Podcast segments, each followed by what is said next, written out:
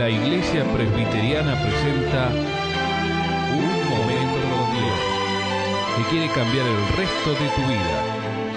Con ustedes, su conductor, el reverendo Roberto Rodríguez Aliaga.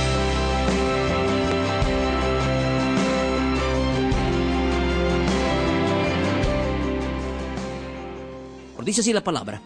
En el año tercero del reinado de Joacim, rey de Judá, vino Nabucodonosor, rey de Babilonia, a Jerusalén y la sitió.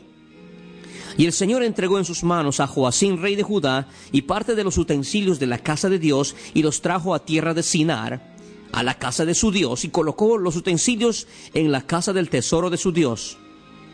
Y dijo el rey Aspenaz, jefe de los eunucos, que trajese de los hijos de Israel, del linaje real de los príncipes, muchachos en quienes no hubiese tacha alguna, de buen parecer, enseñados en toda sabiduría, sabios en ciencia y de buen entendimiento, e idóneos para estar en el palacio del rey y que les enseñase las letras y la lengua de los caldeos y les señaló el rey ración para cada día de la provisión de la comida del rey y del vino eh, que él bebía. Y que los criase tres años para que al fin de ellos se presentasen delante del rey. Entre estos estaban Daniel, Ananías, Misael y Azarías de los hijos de Judá. A estos el jefe de los eunucos puso nombre, puso a Daniel Belsasar, Ananías Sadrach, a Misael Mesac y a Azarías. Y Daniel propuso en su corazón no contaminarse con la porción de la comida del rey, ni con el vino que él bebía. Pidió, por tanto, al jefe de los eunucos que no le obligase a contaminarse. Entramos en una serie muy interesante. Es posible que usted en este momento esté atravesando algún problema muy serio, alguna adversidad, alguna dificultad, y se está preguntando, ¿por qué a mí? ¿Por qué yo? Y a veces somos tentados por el enemigo, por Satanás, a, cuestionarle a Dios y decirle, Dios mío, ¿por qué? Y a veces el diablo aprovechará esta circunstancia para decirte, mira, ¿dónde está tu Dios que no te contesta? Mira, eso te pasa por, por, por, por creer en Dios. No le hagas caso a vos, recházalo en nombre de Jesús.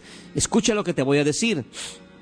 El propósito de este mensaje es mostrar con la palabra de Dios que los pensamientos de Dios no son nuestros pensamientos, ni nuestros caminos los caminos de Dios. Lo que Dios quiere ayudarnos a ver, a percibir por los ojos espirituales es, Dios quiere que veamos la forma y el color de los objetos de la voluntad de Dios. Hay un pasaje que me encanta en Efesios capítulo 3, verso 10. Para que la multiforme, o sea, la policroma, es en la, traducción, los muchos colores de la sabiduría de Dios sea ahora dada a conocer por medio de la iglesia a los principados y potestades en los lugares celestiales. ¿Qué es lo que me enseña este libro de Daniel? Que hay cosas que pasan en mi vida que no las puedo entender ni comprender, que no debo de ninguna manera desanimarme al contrario, debo hacerme una pregunta, ¿qué hay detrás de esta situación? ¿Qué es lo que Dios me está queriendo enseñar a través de este dolor que estoy pasando, esta prueba que estoy pasando, esta necesidad que estoy atravesando, esta decepción que estoy sufriendo, esta desilusión que estoy experimentando, o a través de esta enfermedad que estoy sufriendo, o a través de, esta, este dolor que, que me está desmoronando? ¿Qué es lo que Dios tiene que decirme? Es la manera como debemos enfrentar las dificultades de la vida. Usted nada sacará enojándose, usted nada sacará eh, resintiéndose ni amargándose. Lo único que sacará es enfermarse más. Dios quiere mostrarnos, sí, a evitar una debilidad, un error o una equivocación que muchas veces cometemos que cuando nos amenaza un problema, que cuando nos amenaza una dificultad, o una prueba, muchas veces corremos, venimos a Dios, no para preguntarle, Señor, ¿qué es lo que quieres que aprenda de este problema? Sino que muchas veces venimos para pedirle a Dios que quite el problema. ¿No le pasa a usted eso, amigo mío?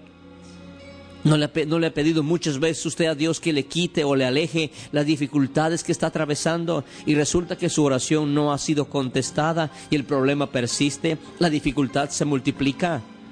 Lo que pasa es que de repente estamos pidiendo mal. No pidamos a Dios que aleje el problema, sino pidámosle a Dios, digámosle Señor, ¿qué es lo que tú quieres que yo aprenda? ¿Qué es lo que me quieres enseñar de este problema que estoy atravesando? ¿Qué es lo que me quieres enseñar que yo debo mejorar o cuál es el error que debo evitar en la próxima o el próximo intento o la próxima parada de mi camino de mi diario vivir? Muchas veces tenemos la tendencia de mirar las circunstancias de la vida según el efecto que pudieran tener sobre nuestros intereses y esperanzas más queridas y nuestras conveniencias. Y de acuerdo a eso formulamos nuestras decisiones o reacciones. Nunca ores por una vida fácil. Ora para que seas más fuerte. No ores por tareas de acuerdo con tus capacidades. Pedí a Dios que te dé poder y capacidad según las responsabilidades. Si eres padre de familia, si eres un empleado, si eres un profesor o lo que si eres una ama de casa, un padre de familia, ora para que Dios te dé poder y más capacidad para que seas un hombre de bendición y sepas cómo solucionar los problemas y ganar las batallas más fuertes sin que te desanimes o abandones la lucha. Mi amigo, usted está a punto de abandonar. Está a punto de abandonar, tirar toda la toalla. Está a punto de huir de su hogar, de abandonar su situación. Alto. No haga eso. Miremos lo que hizo Daniel. Dice en el versículo 1 del capítulo 1 que en el año tercero del reinado de Joacín, rey de Judá, vino Nabucodonosor, rey de Babilonia, a Jerusalén y la sitió. En la versión popular, en la otra versión, nos habla y nos explica que el problema de Daniel era que Daniel no tenía nada que hacer, no tenía nada que ver en un problema de un gobierno. Daniel no era rey, el rey era Joacín. Lo que nos está pasando a nosotros, usted no es presidente de la República Argentina. Y usted me dirá, ¿qué, tiene, qué, tengo, qué tengo que yo, qué tengo que ver yo con el problema de la Argentina si yo no estoy en el gobierno? O otro dirá, ¿qué culpa tengo yo de estar pasando una recesión económica, una situación de un país, si yo no he sido parte, no soy culpable de ello? Otros dicen, ¿qué culpa tengo yo de que eh, mi hogar esté como está si yo no he contribuido para que se destruya. Y así tenemos un montón de conjeturas o preguntas. Pero deje de seguir en esa actitud, escuche. Dice que Daniel sufrió lo peor. El rey Joacín se portó mal, y consecuencia de su pecado de este gobernante cae sobre la vida de Daniel y su familia. Entonces ellos son deportados. ¿Sí? Son sitiados primero por Babilonia y luego son trasladados, desarraigados de su pueblo, de su cultura, de su familia, de su nación, de su barrio, de lo que más querían. ¿Está usted pasando esto? Tal vez usted está en una ciudad que nunca quiso ir a vivir. Y está sufriendo justamente el problema de estar en un lugar donde usted no es su lugar. Y usted se está diciendo, ¿qué culpa tengo yo de tener que haber, haber venido a vivir en esta ciudad cuando todo estaba marchando bien?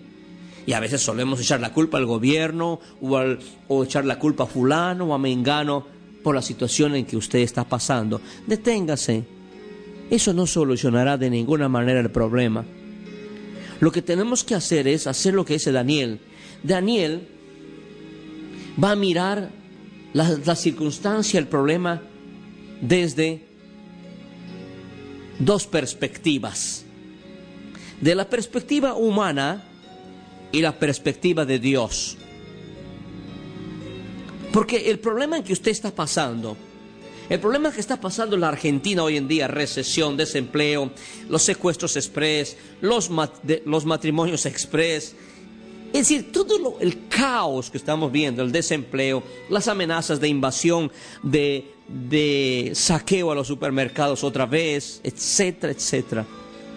Uno, uno si mira desde la perspectiva humana, parece que todo es un caos. Parece que ya no hay esperanza para el país. Si usted mira una enfermedad, por ejemplo, tal vez un cáncer, una leucemia o un problema de, un, de una angina, ¿sí? un problema cardiovascular, dice, si lo mira de la parte humana, dice, no puede ser. Pero si estábamos sanos, un análisis de cáncer, no puede ser. Desde el punto de vista humano, uno puede traer confusión, uno puede desanimarse, uno puede caer en la depresión. Todo es confusión desde la perspectiva humana. Pero ¿no se ha hecho usted la pregunta de la perspectiva divina? ¿Qué es lo que Dios está queriendo decirme a mí o a usted como argentino? ¿Por qué y para qué estamos pasando esta dificultad? ¿O estoy pasando este problema familiar? En el capítulo 1, verso 1, no se menciona la palabra Dios. Solo están Joacín, está Babilonia, está el hombre. Todo es confusión. El escenario, el actor principal de este problema es el hombre. Y eso es lo que estamos viendo en la Argentina. Parece como que Dios nos ha abandonado, que se quedó en silencio que ya no nos oye, que no hace nada por atender nuestras súplicas. Cuánta gente que ya no sabe, buscamos, llamamos por aquí, tocamos esta puerta y todo está cerrada. Todo es confusión. Porque de día es de eh, porque de día es de alboroto, de angustia y de confusión de parte del Señor. Jehová de los ejércitos en el valle de la visión para derribar el muro y clamor al monte. La gente hoy clama al monte, derriban esto, tumban lo otro. Unos que viajan de una ciudad a otra ciudad en busca de un futuro, vuelven otra vez sin esperanza, confusión y trabajo, el trabajo de nuestros padres. No es así lo que vemos ahora, que hay confusión la confusión está consumiendo el trabajo de la gente y hacemos en nuestra confusión y nuestra afrenta nos cubre. Somos el hazme reír de la gente. Pobres los argentinos. Hay que regalarles. Hay que estamos por dioseando un préstamo. No nos quieren prestar plata. Es decir, nos están humillando hasta lo máximo.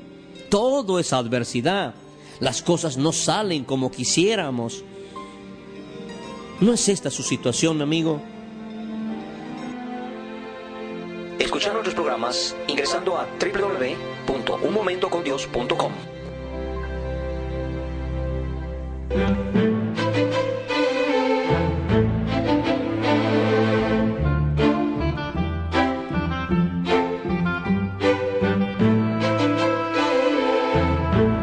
Esto ha sido Un Momento con Dios, presentado por la Iglesia Presbiteriana, y te invitamos a sintonizarnos mañana en este mismo horario.